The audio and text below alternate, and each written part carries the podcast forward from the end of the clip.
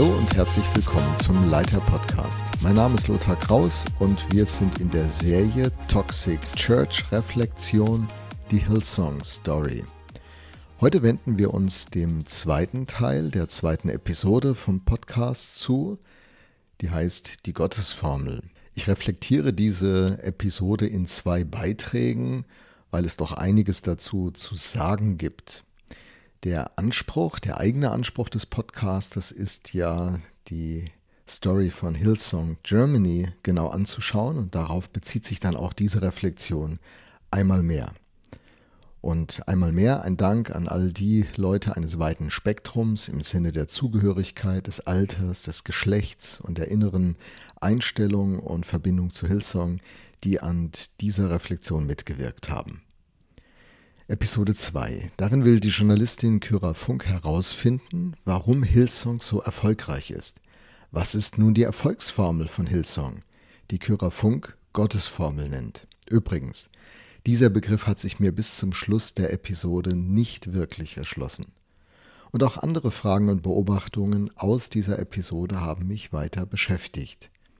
Was ich auch in dieser zweiten Episode noch vermisse, der klare Fokus auf Hillsong Germany. Das ist ja, wie gesagt, der Selbstanspruch. Nun, hier im ersten Teil wende ich mich jetzt der Frage zu, was nehme ich wahr in dieser Episode und was kann ich nachvollziehen. Fangen wir an. Was nehme ich wahr? Zuerst, von Hillsong Germany ist noch nicht viel die Rede. Das äh, überrascht mich und enttäuscht mich auch ein klein wenig. Aber ich gehe davon aus, dass sich das im Laufe des Podcastes und der nächsten Episoden ändern wird. Also warten wir es ab. Kyra Funk hat Gesprächspartner in dieser Episode am Start, die aus dem Spektrum Experten und Betroffene mit O-Tönen den Podcast mitgestalten. Auch berichtet sie von ihrer Selbsterfahrung mit Hillsong Germany. Die besteht vor allen Dingen darin, dass sie sich viele Videos von Gottesdiensten anschaut und das Welcome Package kommen lässt. Das packt sie aus und darüber berichtet sie. Dann kommt das Thema Freikirchen zur Sprache. Umfangreicher als in der ersten Episode, aber immer noch recht flach und oberflächlich. Die Vielfalt freikirchlichen Lebens, der Strukturen von Freikirchen und der Praxis, wie Dinge gehandhabt und gestaltet werden, wird nicht wirklich beleuchtet. Schließlich Ihre eigene Erfahrung als Kind und Jugendliche mit der Mennonitengemeinde in Bielefeld spricht sie noch einmal an. Sie ordnet für sich diese Erfahrung als eine negative Erfahrung ein, spricht davon, dass sie, Zitat, sie sich nicht wohlfühlte, es ihr nicht gut getan hat. Okay, soweit. In dieser Episode geht es also auch um Freikirchen, Freikirchen als Sekten, im Speziellen auch der Willkommenskultur von Hillsong, der Rolle von Musik in, äh, dem, in der Hillsong-Welt, im Blick auf Emotionen und Finanzen, das starke ehrenamtliche Engagement der Mitglieder der Kirche, dem professionellen Internetauftritt der Church und dann ein paar Aspekten zur Strategie von Hillsong. Wie schon in der ersten Episode gehen die Podcaster mit einer kritischen Grundhaltung an Hillsong Germany heran, während sie das bei anderen kirchlichen Ausdrucksformen, zum Beispiel den Landeskirchen, eher nicht tun. Was kann ich nachvollziehen? Nun, die Willkommenskultur in Konstanz. Wer in einem Gottesdienst von Hillsong Konstanz auftaucht, wird wahrgenommen. Die Kirche hat Personen und Strukturen, um Erstbesuchern und neuen Leuten den Einstieg leicht zu machen. Im O-Ton kommt dann Sandra zum Gehör die mit 20 Jahren nach Konstanz kommt und von ihren ersten Erfahrungen berichtet.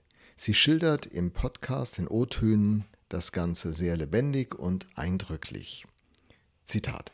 Sie sei ein introvertierter Mensch, hätte sich bislang in keiner Gemeinde nie wirklich krass willkommen gefühlt irgendwo. Das ist für sie in, der Konst in Konstanz bei Hillsong ganz anders. Sie sagt, das, was ich mir in allen anderen Gemeinden gewünscht habe, habe ich da sofort gehabt. Man wird gesehen, man wird mitgenommen, die Leute interessieren sich dafür, wer man ist. Das gab den Ausschlag für sie, bei Hillsong zu bleiben. Ihr habe es direkt gut gefallen. Auch Max, ein weiterer Gesprächspartner im Podcast, bestätigt genau das. Ende 2013 ist er nach Konstanz gezogen und berichtet ebenfalls von dieser Willkommenskultur. Darüber hinaus auch von vielen Angeboten, die die Kirche zu dem Zeitpunkt bereits am Start hat und durch die es ihm leicht gefallen ist, schnell ins Gemeindeleben einzutauchen. Ich kann das von meinen drei Besuchen in Konstanz ebenfalls bestätigen. An Pfingsten 2010, zu Ostern 2013 und im Februar 2016 war ich vor Ort. Es waren nur kurze Begegnungen, aus denen kann ich keine grundlegende Einschätzung über die tatsächliche Qualität natürlich vornehmen. Aber ich habe das auch positiv erlebt, wie es Sandra und Max berichten, die ja nun länger vor Ort waren. Dennoch auch wenn der Post Podcast die Willkommenskultur kritisch beleuchtet, Sandra und Max stellen der Hillsong Church zunächst ein gutes Zeugnis aus. Musik. Kyra Funk betont die globale Bedeutung der Hillsong-Musik. Auch darüber muss man nicht diskutieren. Die Songs werden tatsächlich rund um den Globus gesungen und haben ihren Weg bis in Landeskirchen in Deutschland gefunden. Hillsong verdient viel Geld mit der Musik. Auch das ist korrekt. Was mit dem Geld geschieht, wer davon profitiert, das ist ja die wichtige Frage. Doch darauf geht die Episode 2 nicht ein, vielleicht noch nicht. Sicher kommt das in einer späteren Episode. Musik soll Emotionen vermitteln. Das ist auch zutreffend. Das ist auch in Konzerten, in Sportstadien und bei anderen Events so. Und auch in der Kirche. Musik gehört zum Glaubensausdruck vieler Religionen. Ob Musik dabei zu einem Mittel der Manipulation wird, ist eine Frage der grundlegenden Motive. Sandra hat es bei Hillsong die Musik als einen authentischen Weg für sich selbst erlebt. Hier ihr O-Ton. Lobpreis. Das sind Gebete zu Gott, die vor allem in Liedern, Worten, Stille, instrumental ausgedrückt werden. Der Worship bei Hillsong Konstanz habe ihr geholfen, realste Gotteserfahrungen zu sammeln, so sagt sie selbst. Und sie hat dadurch immer viel mitgenommen. Auf Nachfrage der Podcasterin sagt sie der Journalistin, dass man im Lobpreis ein Lied meditiert, es nicht nur singt. Man würde den Text in sich aufnehmen, man meine ihn ernst, bringe seine Emotionen vor Gott. Schlange vor dem Eingang, zu wenig Stühle. Dieser Punkt ist denkbar, dass man eben bis auf die Straße ansteht, um in einen Gottesdienst zu kommen. Für New York City ist das bestätigt. Schlangen vor dem Eingang in Konstanz konnte ich bei meinen Besuchen nicht bemerken. In New York City steht kein entsprechendes Foyer zur Verfügung, das für die große Anzahl der Leute geeignet wäre, die zum Gottesdienst wollen. Aber wir reflektieren hier ja Hillsong Germany. Vielleicht war das 2013 in Konstanz auch so. Vielleicht gab es Schlangen bis auf die Straße. Vielleicht war das auch so mit den Stühlen, wie es der anonyme Tristan über Hillsong Konstanz erzählt. Das kann ich nicht beurteilen, denkbar wäre es. Was macht mich nun nachdenklich am Podcast? Nun, das Bild der Freikirchen.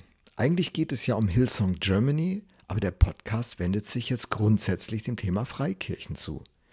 Dabei ist das Spektrum der Freikirchen keinesfalls so einheitlich und einfach, wie es der Podcast einem glauben machen möchte.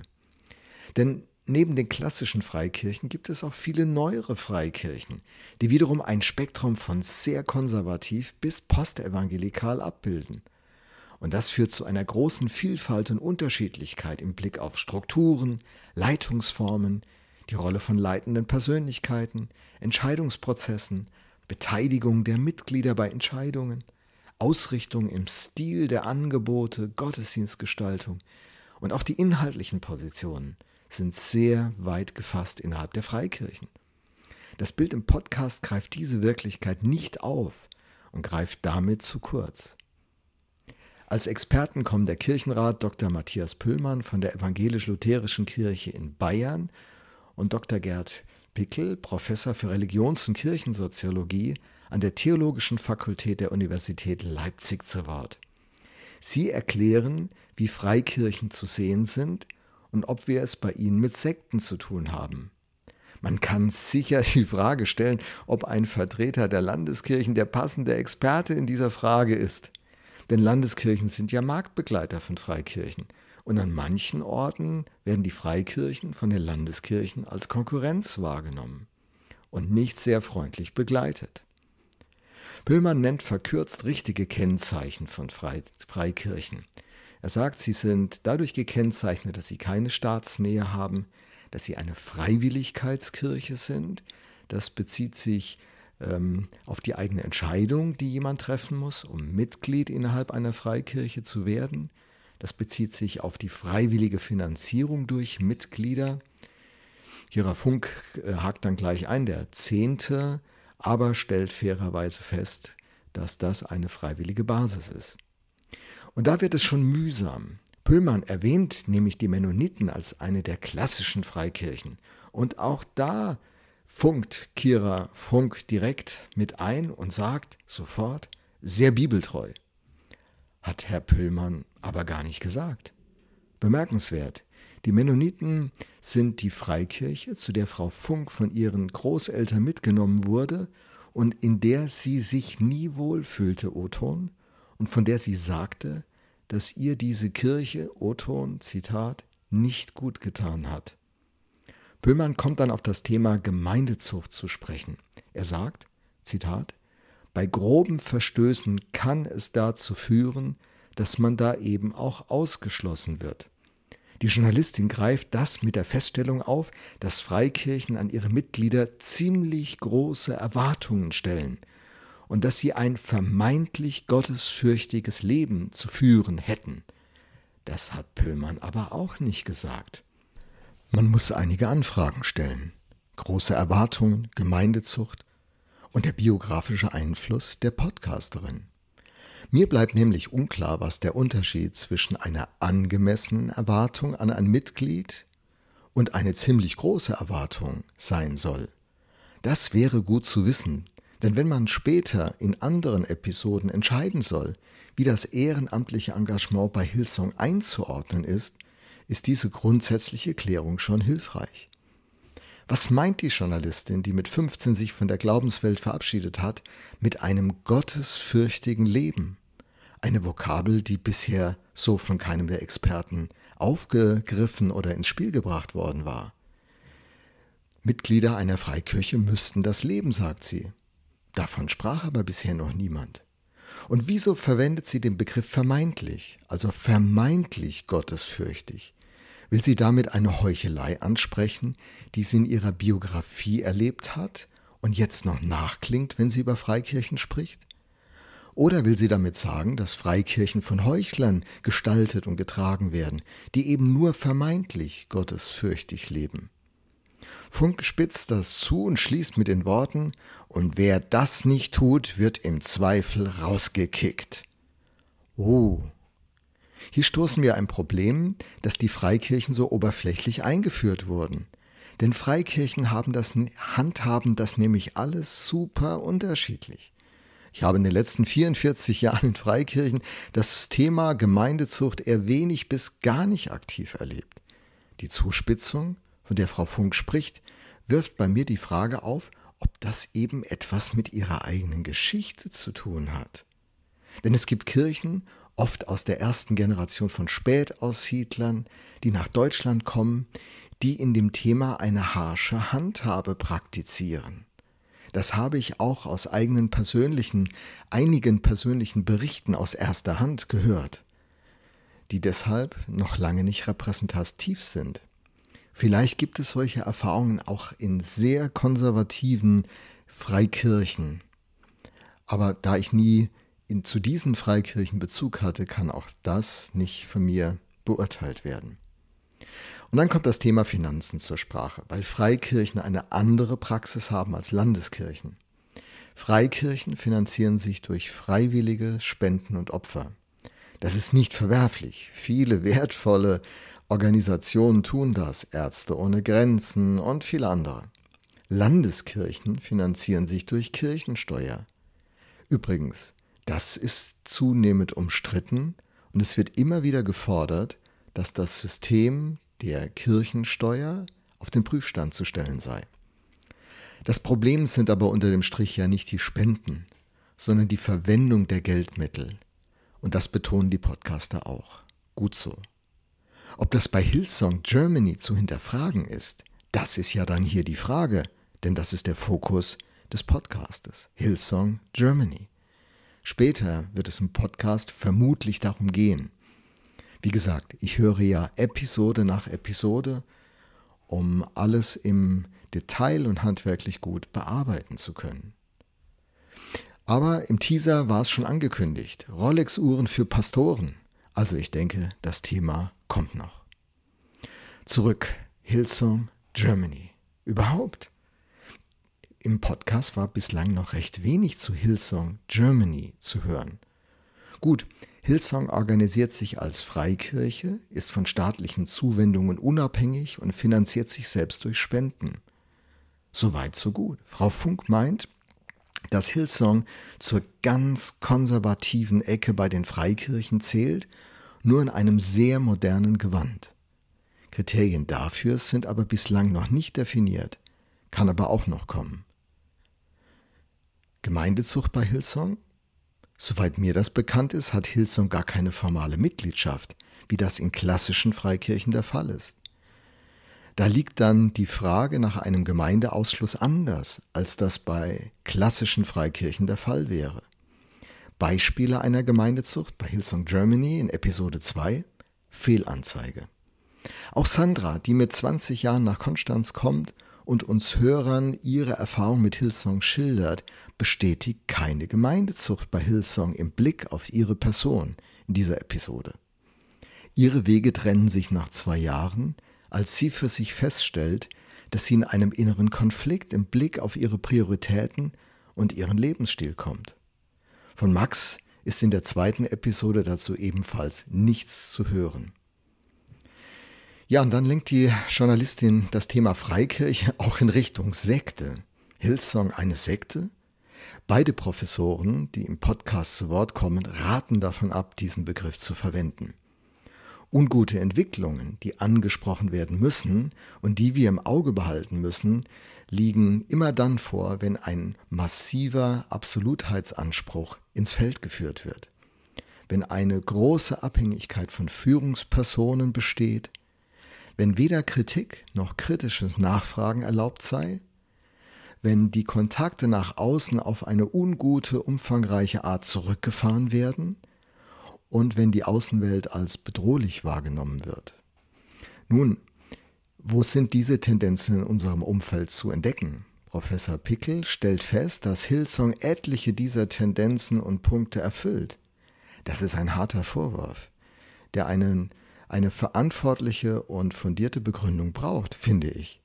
Wenn er als Experte Hillsong unter diesen Verdacht stellt, unter anderem mit der Begründung, weil sie keine Volkskirche sind, dann macht mich das schon echt sprachlos.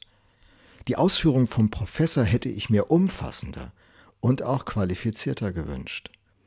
Vielleicht hat er das getan, nur im Podcast ist davon nichts zu hören. Gerade weil die Frage für alle Beteiligten so, in, so brisant ist und gerade in einem Podcast, der so öffentlich ist, wäre das aber sehr wichtig. Das soll uns aber nicht davon abhalten, genau hinzuschauen und hinzuhören die Kriterien auch auf uns anzuwenden und zu überlegen, wo die ein oder andere Tendenz in unserer Freikirche oder Kirche zu entdecken ist und darauf zu reagieren. Für alles rund um Hillsong, aber immer auch für äh, alle anderen Kirchen und Gemeinden, zu denen wir uns zählen, sind diese Fragen zu stellen. Sie sind wichtige Fragen. In der Episode gibt es noch manches mehr, das ich im zweiten Teil dieser Besprechung von Episode 2 aufgreifen werde. Für jetzt, diesen Moment, vielen Dank für das Zuhören und dabei sein im Leiter-Podcast. Hab noch einen guten Tag.